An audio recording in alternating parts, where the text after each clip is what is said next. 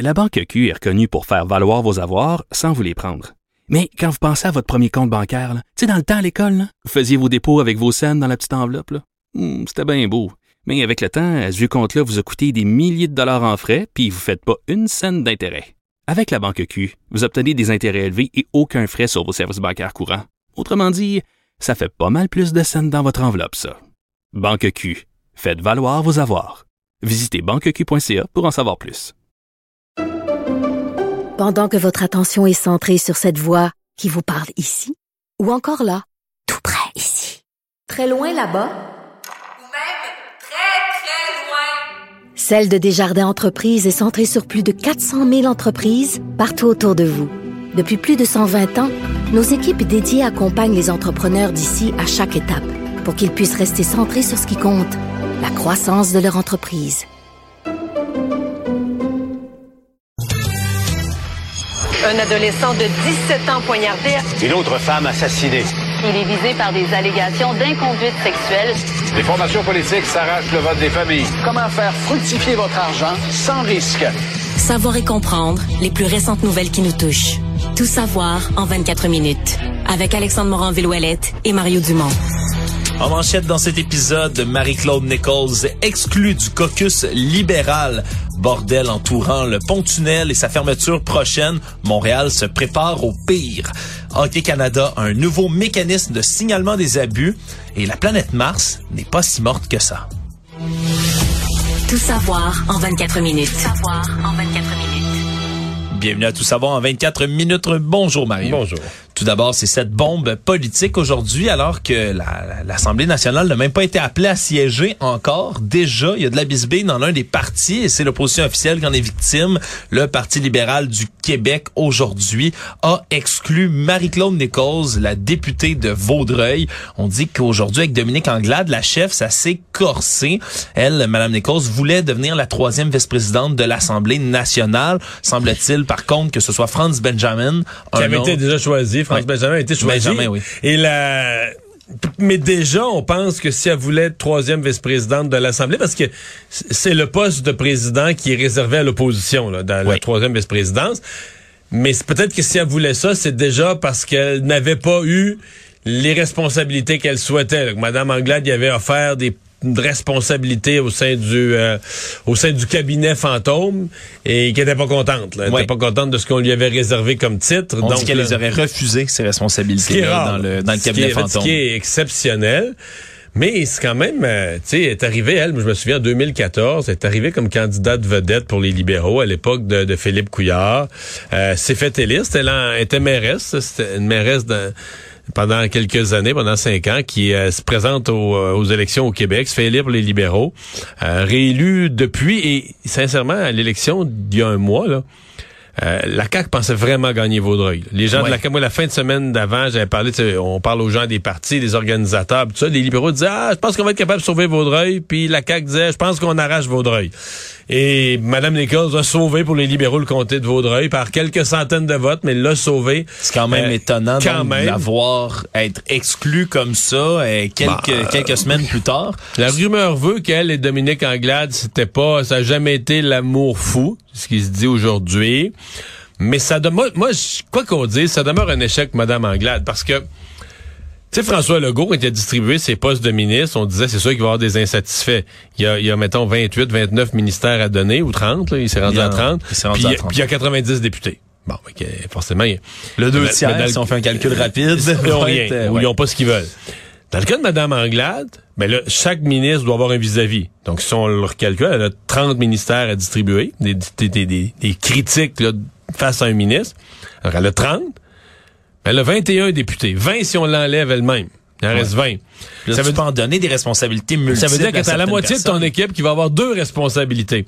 Alors là, tu peux dire comment t'as pas réussi, alors que t'as pas vraiment toi, une grande difficulté là, de donner des bons dossiers à beaucoup de monde. Comment t'as pas réussi euh, minimalement à satisfaire tout le monde, à garder la cohésion, à garder tout le monde de bonne humeur? Ouais. Alors moi, je- même si aujourd'hui les gens défendent Dominique Anglade, on va dire, je sais, les libéraux, on va nous dire pendant la prochaine semaine, ah, Marie-Claude Nicole, je te dis que c'est pas drôle, mais pas facile, puis c'est tout un caractère, c'est ça qu'on va nous dire, là, je, je- je suis habitué. Mais pour moi, ça demeure un échec là, pour euh, pour Dominique Anglade. Puis qu'est-ce que tu veux? Tu vis l'élection et des pires résultats de l'histoire du parti, le pire en pourcentage des votes de l'histoire du parti. Il te reste juste 21 députés, euh, dont euh, presque rien. Je pense qu'il en reste quatre là, à l'extérieur de l'île de Montréal, trois ou quatre à l'extérieur de l'île de Montréal. T'en perds une c'est pas idéal. Là. Ouais, mais là, d'ici un an, il doit y avoir un congrès des membres du Parti libéral et à cette occasion-là, il pourrait y avoir un vote de confiance donc à l'égard de Dominique Anglade. Ben, il devra y avoir. C'est le règlement. ouais, ouais, dès que tu gagnes pas l'élection, sauf qu'elle, Mme Anglade, elle voudrait l'avoir plus vite. Elle voudrait l'avoir plus vite que plus tard. Euh... Est-ce que tu penses qu'elle pourrait y survivre à cet éventuel vote, surtout pourrait, quand c'est pas fait, mais elle pourrait. Mais je sais pas qu'est-ce qu'elle appelle très vite parce que souvenons-nous quand même que les derniers chefs conservateurs, Monsieur Scheer, Monsieur O'Toole, ont provoqué dans leur parti des processus plus rapides. Euh, la grogne s'était manifestée plus rapidement de toute manière oui, dans leur cas. Ou sinon, les gens euh, vont te donner ton vote de confiance, puis vont te montrer la porte l'année d'après. C'est que de penser que un vote de confiance c'est fini je veux dire, mettons, mettons que Mme Anglade fait son fait, un congrès au mois de mars. C'est rapidement après l'élection, dès le mois de mars, elle fait une assemblée, puis on lui donne un vote de confiance. Mais si les sondages restent pourris, puis tout va mal, ben en mars 2024, en mars de l'autre année, les mêmes militants libéraux, là, ils vont les mettre dehors pareil. Ils vont pas se dire Ah bon Yen, on peut plus là. on peut plus, on y a voté, on a donné notre vote de confiance l'année passée. C'est pas de même ça marche dans un parti, là, tu comprends? Les gens vont se mettre à grenouiller, le caucus, les présidents d'associations de comté, puis ils vont y montrer la porte, là. Actualité. Tout savoir en 24 minutes. On continue à se préparer au pire dans la région de Montréal et sur l'île, évidemment, à l'aube de cette de cette fermeture de pont, du pont-tunnel où Hippolyte Lafontaine pour une durée de trois ans. C'est notre collègue Benoît Dutrisac aujourd'hui, Mario, qui me faisait remarquer que le pont-tunnel, dans les années 60, ça a pris quatre ans à construire. Là, le réparer, c'est comme trois ans. C'est spécial quand même, hein, ouais, quand on y pense. Mais, ouais. Mais en même temps, c'est une, on comprend que c'est une quasi-reconstruction. On ne creuse pas, on creuse pas le, on creuse pas le tunnel dentaire, là. Je suis pas ingénieur moi-même. non, mais pour le reste, ce que, je, pour ce que je comprends pour le reste, c'est que c'est, c'est fini. Il faut aller profond dans la structure pour refaire toutes les armatures, tout, tout réparer. Moi non plus, je suis pas ingénieur. On mais... a des collègues de la presse qui ont pu y aller aujourd'hui, d'ailleurs, de visu pour constater un peu avec les la ministre. avec la ministre, hein, toute nouvelle ministre des Transports, de la Mobilité, Geneviève Guilbeault, qui a donné un point de presse aussi aujourd'hui. Pas grand-chose de nouveau à ajouter par rapport à ce qui s'est entendu avant. Si j'avais été François Legault, je l'avais, je l'aurais appelé juste ministre des Transports. Puis j'aurais ajouté, j'aurais attendu au printemps prochain pour ajouter le titre de la mobilité durable. Oui. c'est, oh, vous avez gagné du galon maintenant. On roule à Montréal. Voici la mobilité. Non, ça aurait pu. Elle a refermé encore une fois la porte pour l'instant à l'interdiction de la voiture solo sur le pont pour commencer. Veut vraiment voir comment la situation va se, va se dérouler à partir de lundi avec la pas de, il n'y avait pas de nouvelle annonce. Elle est venue constater les travaux sur place, montrer une présence, mais son point de presse, essentiellement, elle a redit transport en commun, covoiturage, trouver votre plan B. Elle a redit mot à mot les mêmes messages qui circulent déjà. Sur euh, le l'interdiction, là, des, euh, des véhicules des, solo, véhicules solo des, des gens seuls dans leur véhicule dans le tunnel. Euh, depuis depuis que c'est sorti, là, depuis 24 heures, c'est incroyable tout ce qu'on entend comme témoignage de gens qui racontent leur histoire propre. Puis je vais te dire la, la situation la plus intéressante que j'ai entendue, d'ailleurs que j'ai répété toute la journée. Je suis une infirmière qui reste à Varennes, travaille à Maisonneuve-Rosemont. Ah, et c'est tout à fait logique. Elle, tu sais, je veux dire, les deux, là, t'es au deux bouts du tunnel. Donc, tout à fait, qu'elle qu'elle réside là, qu'elle ait acheté une maison, pas trop cher, c'est tout très logique. Donc, le matin, transport en commun pour éviter le, tunnel, plein de bon sens. Ça travaille, ça commence son quart de travail à 8 heures, ça va très bien. Donc, elle pourrait dire, je vais prendre le transport en commun. Si elle finit à 16 heures, ce qui est l'heure normale pour finir, encore là, ça va très bien. Je pense que c'est un grand mot. Je pense qu'à une voie, le transport en commun va être jamais comme le reste. Mais en tout cas, il va y en avoir. Elle va arriver peut-être chez elle. Elle va finir à 4 heures. Elle va arriver chez elle à 19 heures. Mais elle va y arriver. Sauf que. Mais sauf que si elle est appelée en temps supplémentaire obligatoire. Comme ça arrive souvent. Très souvent aux infirmières. Là, elle va se retrouver dans le stationnement de Maisonneuve-Rosemont, à Noirceur, une femme seule, à minuit et cinq. Avec comme solution, faudrait que je me trouve un transport en commun pour retourner à Varennes. Ouais, puis c'est parce qu'il Je pense que ça va pas bien. Là aussi. Non, puis je veux dire, oublie ça. La neige. Je suis convaincu qu'il n'y a plus de transport en commun à cette heure-là pour se rendre à Varennes. S'il y en a, c'est probablement qu'on compte en heures.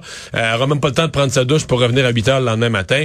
Fait que c'est là que tu te dis, OK, on pourrait nommer, je nomme cet exemple-là, mais on pourrait nommer toutes sortes de situations de gens qui sont pas des c'est pas des gens qui se promènent avec une pancarte pollueur sur le toit de l'auto pour dire au monde moi je m'en fous de l'environnement. Non, c'est des gens qui ont, ils ont, acheté un véhicule parce qu'ils ont besoin d'un véhicule parce que voici leurs circonstances de vie A B puis de leur dire t'as plus le droit de prendre la route. C'est gros là, c'est pas banal. là. Oui, puis dans le milieu de la santé, Mario, surtout chez les infirmières, c'est un problème qui se constate et qui fait craindre, entre autres, dans le CIUS de l'Est de l'île de Montréal. On dit que c'est entre 20 et 25% des employés du CIS qui demeurent sur la rive sud de Montréal. Donc, exactement comme le cas que tu viens de décrire. Et surtout, là-dedans, on parle la plupart à Maisonneuve-Rosemont, comme tu le nommais. C'est à peu près 1000 employés. Puis déjà, on constate au sein du syndicat qu'il y a des employés qui réfléchissent à quitter leur emploi pour aller s'installer ailleurs. C'est ça. Si, ben, si t'es dans le domaine de la santé, tu vas donner ton nom à Pierre Boucher, à Charles Lemoyne, à, à 10 minutes, Saint-Hyacinthe, à tous les hôpitaux de la rive sud. Ils vont pas te dire on n'a pas besoin de personnel, on a notre monde là. il y a un manque de, il y a une pénurie de personnel ahurissante dans le milieu de la santé, comme dans tous les milieux, mais encore pire dans la santé. Donc, lorsqu'on on donne sa candidature, il n'y a pas de difficulté à trouver un ça nouvel se peut emploi. là, que tu perdes au niveau de tes conditions ou ton ancienneté et tout ça. Mais tout dépendamment, c'est que sont quand même les infirmières maintenant sont quand même bien, même très bien payées, des conditions difficiles mais sont très bien payées. Une infirmière pourrait bien décider, ben moi je trouve ça moins pire de perdre un peu sur mon ancienneté, patati patata, que pendant trois ans avoir ma vie complètement gâchée. Ben oui, une heure, deux heures par jour là, de trafic. On, on ignore exactement combien de temps ça va prendre, mais c'est certain que ça va pourrir la vie de bien des gens. Puis c'est pas des personnes qui peuvent télétravailler non plus, hein, les Non, infirmières. très, très peu, Donc, hein, on, est vraiment dans un cas qui est difficile.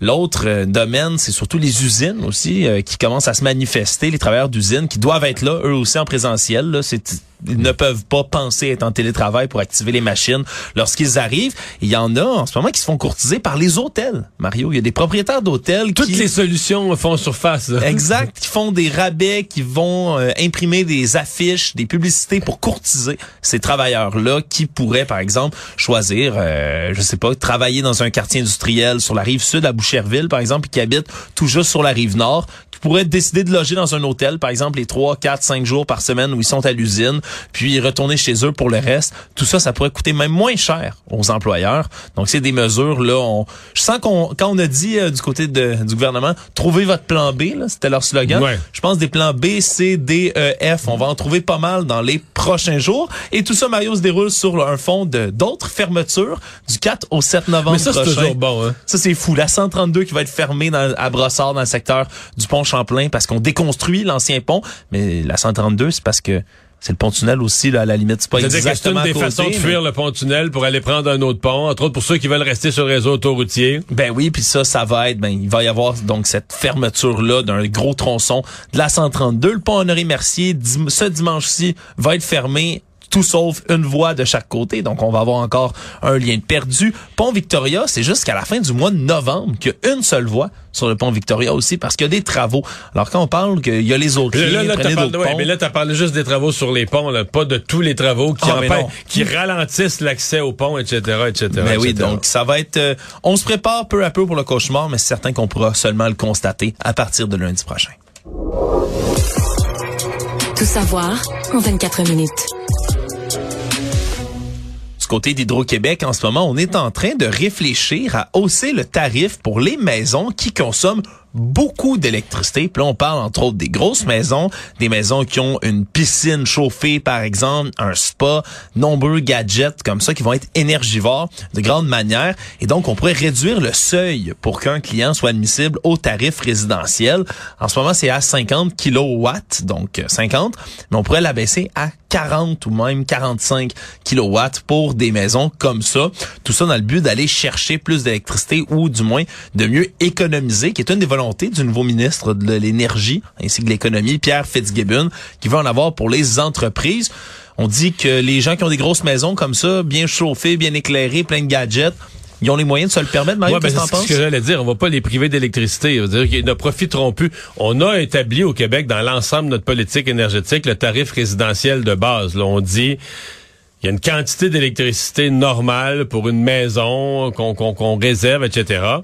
Et présentement, c'est assez généreux. Là. Que les gens restent dans le tarif résidentiel, mais pas juste avec le bain des enfants et la bouilloire pour faire le thé. Là. Non. T'sais, ils peuvent garder un spa chauffé 365 jours par année, etc., sans déborder. Euh, et, et c'est là qu'on viendrait agir. Moi, je suis plutôt sympathique à l'idée, surtout que l'énergie, c'est, l'enjeu environnemental de l'avenir. Je suis plutôt sympathique à l'idée qu'il faut que la tarification reflète. Moi, je dirais plus loin, là, ce toute la tarification intelligente, que l'électricité coûte pas la même, la- le même prix la nuit que le jour, éviter les périodes Tout ce qui encourage les gens à mieux l'utiliser. Pourquoi? Parce qu'il y a plusieurs utilisations plus intéressantes, parce que quand on gaspille l'électricité, il y a plusieurs utilisations plus, plus intéressantes. D'abord, on va, on va vouloir décarboner toutes nos entreprises. Toutes nos entreprises qui produisent des gaz à effet de serre, euh, qui brûlent du mazout, peu importe, toutes les cheminées qui font de la, Le, le gaz pour chauffer et autres. tout ce qu'on peut remplacer par de l'électricité, il y a tout un plan pour faire ça. Deuxièmement, on va vouloir vendre aux Américains, ce qui ça aussi est une réduction des gaz à effet de serre. On va remplacer des, des sources d'énergie beaucoup plus polluantes. Mais pour nous, on vend à gros prix, donc c'est plus intéressant que de le vendre au tarif résidentiel de quelqu'un qui l'utilise. Ben Parce oui. que euh, spa, piscine, exemple des chauffes piscines, il y a d'autres moyens de les chauffer. Il y a le solaire que tu peux utiliser. Si tu augmentes le tarif, tu inciter les gens à utiliser d'autres moyens. Il y a toute une logique de dire qu'on utilise bien chacun des kilowatts qu'on produit parce qu'il est euh, parce qu'il est précieux. Je comprends que si des gens ce matin interprètent la nouvelle en se disant ben là euh, c'est quoi la joke là, on va on, on va se priver on va se priver de chauffer nos piscines pour aller attirer des grosses business énergivores. Je pense sincèrement, je pense pas que ce soit ça le, Non. le plan. là. Non, d'ailleurs, tu fais bien de parler là, de ces programmes là, dynamiques, tarification dynamique. Le problème, c'est qu'à date, ça attirait pas beaucoup les gens. Il y a à peu près 180 000 clients sur 4 millions d'Hydro-Québec seulement qui sont inscrits Il n'y a pas à de cette si consommation-là. Non, mais là maintenant, ce qu'on veut faire, c'est que on, soit inscrit de facto à ce programme-là lorsqu'on va sur Hydro-Québec. Donc, à place de de- de- d'aller s'inscrire pour y participer, vous y participez d'emblée. Vous devez, vous devez aller cocher si vous voulez pas y participer par la suite. mais tout ce qu'on vient de dire, c'est pas fait. c'est des choses qui sont présentement qu'on dit que Hydro-Québec On y réfléchit. considère là, ces idées-là, exactement. On reparle d'Hockey Canada aujourd'hui qui ont euh, indiqué avoir modifié leur mécanisme de signalement des incidents d'abus. On a dévoilé qu'on a adhéré du côté d'Hockey Canada au programme de sport sans abus, nouvelle initiative qui veut prévenir contrer la maltraitance dans le sport. Et donc, Il n'y avait pas tellement le choix. Là.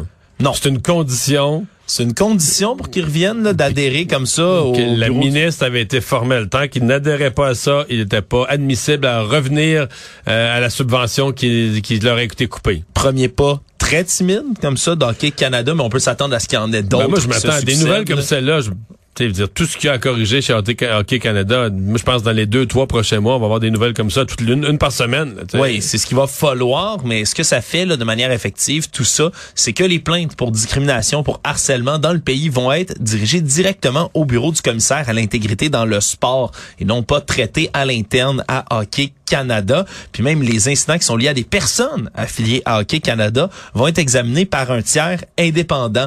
Donc on va euh, pouvoir comme ça traiter tous ces dossiers-là à l'externe, vu que évidemment la confiance en l'organisation est tellement, tellement effritée à ce moment-ci.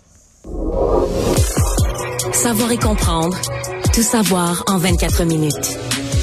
Nouveau témoignage à la commission d'enquête sur les mesures d'urgence et aujourd'hui, c'est le grand patron de la police provinciale de l'Ontario, la OPP, le commissaire Thomas Carrick qui est interrogé et qui lui a été euh, surpris, dit-il dans son témoignage, de voir que les manifestants ont pu se rendre jusqu'à la colline parlementaire à Ottawa. Dans leur tête, à eux, ils pensaient que les manifestants seraient stationnés à l'extérieur de la ville par la police d'Ottawa et seraient donc emmenés par la suite au lieu de la manifestation avec des autobus et des navettes. Et euh, du côté de Peter Slowly, qui lui est le chef de la police d'Ottawa, c'est vraiment les deux corps de police qu'il faudrait différencier dans cette histoire, mais lui a répondu tout de suite avant que la manifestation arrive, il disait bah c'est la la job de la police provinciale ça de barrer les camions. Nous on peut pas faire ça. Semblait donc avoir une espèce d'imbroglio entre les Non, deux. ça n'a pas été un gros, euh, ça a pas été un gros exemple quand on parle de la collaboration ou de la coopération entre les corps de police, puis d'une qualité d'échange d'informations, puis de, de coordonner ses actions, ça faisait euh, ridicule. Ben, remarque, faudrait, fallait s'attendre à ce qu'il y ait des choses comme ça, Ouais. mais euh, ça faisait ordinaire aujourd'hui. Pour les, gens d'Ottawa qui écoutaient ça, tu disais, ok, nos corps de police, on, on paye une police provinciale de l'Ontario, on paye une police dans la ville d'Ottawa, puis ils sont pas foutus de se parler là. Ben oui, puis surtout que par la suite, Peter Slowly, lui, euh, chef de la police d'Ottawa, mais quatre jours plus tard, quatre jours après le déclenchement des manifestations, soudainement, il est comme allumé que les manifestants étaient là pour rester, que ce n'était plus une manifestation, c'était une occupation, et ce, je le rappelle, malgré tous les signes avant-coureurs, les rapports qui avaient été déposés sur son bureau par rapport au fait que les manifestants Mais venaient il nombreux, rendu compte qu'il allait rester. euh, je veux dire, il s'en est rendu compte euh, en même temps que nous autres. Là. Je me suis, on le montrait à TV, les gens construisaient. Moi, je me souviens, les gens avaient des, sais, des, des perceuses, là, mais pour visser, là, tu sais. Oui. euh, construisaient des abris en oui. bois. euh. Ils montaient des abris les deux par quatre, mon Euh, cher vous ami. êtes censé partir demain, monsieur? ah oui? Ouais. c'est- Honnêtement, il, il- Ils il comme- construisaient des structures, là. Tu vois, t'entendais un vis rentrer à TV, Ouais. tu dis, OK, euh, du monde qui s'en, des gens qui s'en vont, ça, là. C'est pour ça que du côté de la police de, de l'Ontario, le commissaire Thomas Carrick témoignait aujourd'hui avoir été absolument surpris, mais frustré, surtout de voir que ça a pris quatre jours et soudainement, le chef de la police d'Ottawa, M. Slowly, lui demandait, le réclamait à grands cris 1800 agents à la police provinciale, alors que c'est une requête beaucoup trop énorme pour être réalisée. Déjà, on parlait de pénurie de main-d'œuvre du côté des policiers provinciaux. Pouvait pas dégarnir ses effectifs comme ça. Il reproche donc au chef Peter Slowly d'avoir agi cette requête-là de manière publique dans un intérêt purement politique. D'ailleurs, on rappellera que deux semaines après le début de tout ça, M. Slowly démissionnait. Mais- On l'a toujours pas entendu d'ailleurs à la commission. C'est un peu, je pense, le témoignage bonbon là qu'il va falloir s'attendre. Et à chaque fois qu'on parle de lui, les gens qui, les gens qui sont convaincus que Dieu existe se disent que c'est lui qui a placé un homme qui s'appelait Slowly à ce moment-là, à cet endroit-là, pour ces circonstances-là. là. Ça se peut pas, là. Parlant du gouvernement fédéral, on a dévoilé aujourd'hui par le bureau du vérificateur, pardonnez-moi, général, aujourd'hui, les dépenses et les prêts que le gouvernement a donnés pendant la deuxième année de la pandémie, évidemment, qui sont liés aux efforts pandémiques et c'est 76 milliards de dollars qui ont été dépensés en 2021-2022 pour aider les Canadiens, les Canadiennes avec les mesures de la pandémie. Et là, avant Mario, que tu me dises, mon Dieu, 76 milliards, c'est beaucoup d'argent, mais il faut savoir que l'année 2020-2021, c'était 299 milliards de dollars qui avaient été donnés, entre autres, au moyen de la PCU. Donc, c'est des chiffres On a pris ça où? Tout en- ah, là, tout emprunté. Ça, Mais- faut, mais, mais- l'argent qu'on emprunte, faut le redonner un jour. Je te rappellerai que dans la, le discours, euh, le discours du trône de M. Trudeau, à l'automne 2020, il disait qu'il empruntait, il dépensait, fallait pas se retenir, fallait que le gouvernement investisse beaucoup, beaucoup, beaucoup de milliards et qu'on l'empruntait, là, il n'y avait pas de négation de ça, mais qu'on pouvait avoir confiance. Tu sais à quoi? En quoi? Mais que les taux d'intérêt, pour des, pour très longtemps, les taux d'intérêt allaient rester bas. Ben oui, on pouvait, on pouvait se fier à des coûts d'emprunt qui allaient rester bas à très long terme. On parlait de décennies. Qu'est-ce qui est arrivé déjà au taux d'intérêt, Mario? Je m'en souviens pas, on vérifiera ça demain. Tout savoir en 24 minutes. La NASA a dévoilé aujourd'hui des données recueillies par la mission InSight qui se déroule sur la planète Mars. On a entre autres détecté de l'activité sismique, Mario, donc sous la croûte de Mars. On s'attendait à ce que ce soit une planète qui se refroidit, là, évidemment sur des millions, milliards d'années à l'échelle cosmique, qui se refroidirait de peu à peu, donc un tout petit peu de secousse de temps en temps, mais pas plus. Mais là, ce qu'on dit en ayant déposé dans les fosses de Cerbère, des grandes fosses là énormes sur Mars, semblerait que ces activités sismiques-là soient plus nombreuses que ce qu'on pensait, mais surtout que ces petites secousses-là ben, révéleraient qu'il y aurait des déplacements de magma sous la surface de Ce qui m'a fait gaffer.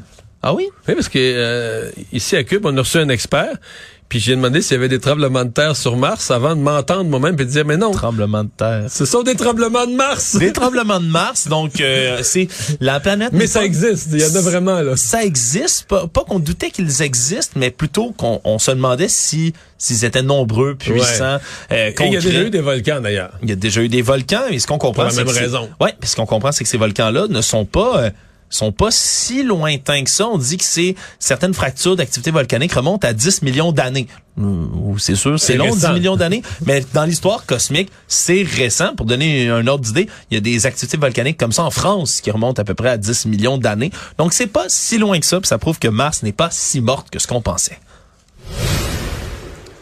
En terminant, Mario, histoire étrange, euh, Kanye West, hein, qui se fait appeler Ye maintenant, Qui, artiste... qui a avoué, tu nous as parlé de ses pertes financières cette semaine. Lui, il parle d'avoir perdu presque 2 milliards. là. presque 2 milliards. Ben, sa fortune était estimée au total, au départ, là, par Forbes, là, au début de ses frasques, à 2 milliards. Il serait tombé à 400 millions. Mais peut-être lui, il dit avoir perdu. Mais remarque, peut-être qu'il arrondit le chiffre. là, Il dit avoir perdu quelque Peut-être qu'il chose. y en avait plus que ça, puis on le sait pas non plus. Là. Ce sont des estimations qui sont faites par des par des journaux financiers. Mais oui, Kanye West, ou Ye maintenant, comme il se fait appeler, multiplie encore une fois ses frasques. Là, c'est son école privée qu'il a fondée, une école privée non accréditée, très mystérieuse, qui s'appelait la Donda Academy, qui a fermé ses portes subitement. Puis tout ça arrive en même temps où aujourd'hui, drôle d'histoire, on a compris que il se serait présenté dans les bureaux de Skechers, la marque de souliers, avec une petite équipe de gens, semblait filmer ses déplacements, est entré là sans être invité, sans être annoncé, dans un de leurs sièges sociaux, et on lui a... C'est a- comme pour menacer Adidas qui pourrait s'associer une autre compagnie. Mais On eux veulent pas nécessairement ça. veulent probablement pas ça. on comprend pas trop ce qui, ce qui est arrivé, effectivement, mais il s'est présenté dans des bureaux à Los Angeles il a dû être escorté à l'extérieur, Est-ce qu'il va plus bien? ni moins.